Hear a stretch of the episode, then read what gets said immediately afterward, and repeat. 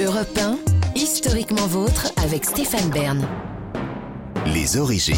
Pour conclure cette émission, on remonte aux origines, toujours avec Jean-Luc Lemoyne, Virginie Giraud et vous maintenant, David Cassé-Lopez. On raconte l'histoire de la seringue. Oui. Alors, la seringue, ça vient d'où? Bon, déjà, l'étymologie du mot seringue, elle est délicieuse. Seringue, ça vient du mot grec euh, Syrinx, qui était le nom d'une nymphe de la mythologie. Syrinx, c'était une zouze euh, assez fraîche, dont, euh, et donc elle attirait évidemment les gros dégueulasses libidineux. Et en particulier, le plus libidineux et dégueulasse d'entre tous, le dieu Pan, qui visiblement effrayait tous les gens qu'il croisait, ce qui nous a donné le mot panique au passage. Donc le dieu Pan, il voulait pécho Syrinx, mais Syrinx ne voulait pas. Et pour lui, pour lui échapper, et pour lui échapper, elle s'est changée en roseau.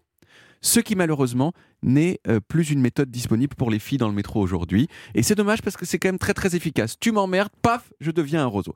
Et par extension donc, syrinx, ça a fini par vouloir dire roseau.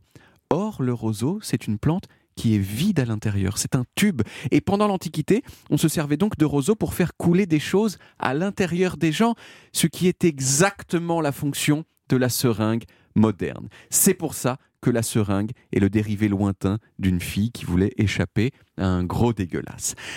Alors quand on pense à la seringue, on pense évidemment à un type de seringue qu'on appelle la seringue hypodermique. Hypodermique, ça vient du grec aussi, ça veut dire sous la peau. Mais les premières seringues, elles n'étaient pas du tout hypodermiques. C'était des seringues à embout beaucoup plus large dont on se servait pour atteindre un endroit difficilement atteignable sans cela, et surtout un endroit qui traditionnellement est plutôt une sortie qu'une entrée. J'ai bien dit traditionnellement parce que les normes sont faites pour être brisées. Mais oui, les premières seringues, c'était des seringues à lavement ces seringues destinées aux fesses des gens, donc, euh, et qui ont été imaginées il y a 2000 ans, mais réalisées beaucoup plus tard que ça, à la Renaissance, par un médecin italien qui s'appelait Marco Gattinaria. Et ça a été très utile parce que pendant des siècles, les siècles qui ont suivi, les médecins européens, ils ont été obsédés par le lavement.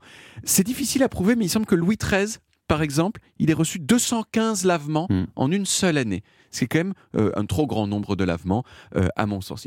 Si euh, Molière, qui s'en est moqué évidemment dans Le médecin malgré lui, de cette obsession des médecins de l'époque à mettre des clistères, des lavements dans, dans, les fesses des gens tout le temps. Bon, ensuite, évidemment, la grosse étape dans l'histoire de la seringue, ça a été l'invention de l'aiguille, qui permet d'aller non plus seulement dans les fesses, mais aussi dans les veines. Hmm. Au 19e siècle, il y a eu plein de guerres avec plein de morts et plein de blessés qui souffraient énormément. Et c'est à cette époque précisément qu'on a découvert la morphine, euh, ce qui tombait bien puisque la morphine, ça permettait aux gens de mieux supporter la douleur, mais mm. il fallait trouver une méthode pour administrer la morphine qui soit instantanée et localisée, parce qu'au début, la morphine, on l'ingérait par la bouche, ce qui n'était pas top. Et c'est en faisant des recherches là-dessus que, au milieu du 19e siècle, plusieurs médecins européens, notamment Charles Prava en France et Alexander Wood en Écosse, ont mis au point l'aiguille creuse, donc la seringue hypodermique la dernière étape de l'histoire de la seringue, c'est un peu la même que la dernière étape de l'histoire de plein d'objets. C'est l'invention de la seringue en plastique jetable après la Deuxième Guerre mondiale. Alors pendant longtemps, la seringue, c'était synonyme de cool, on peut soigner les gens, hein, mais aujourd'hui, ça fait surtout peur.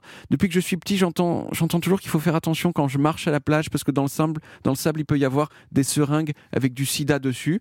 Euh, c'est un peu triste ça, et surtout, euh, c'est un problème qu'on n'avait pas avant avec les seringues à lavement. Vous voyez pas, il n'y avait pas de risque de marcher sur une seringue à lavement. Beaucoup, beaucoup moins de risques de ce côté-là. Très bien. je, suis estomaqué euh, euh, par votre conclusion. Merci beaucoup, David. On retrouve les origines en podcast sur toutes les applis audio et en vidéo sur YouTube Dailymotion et sur le site europe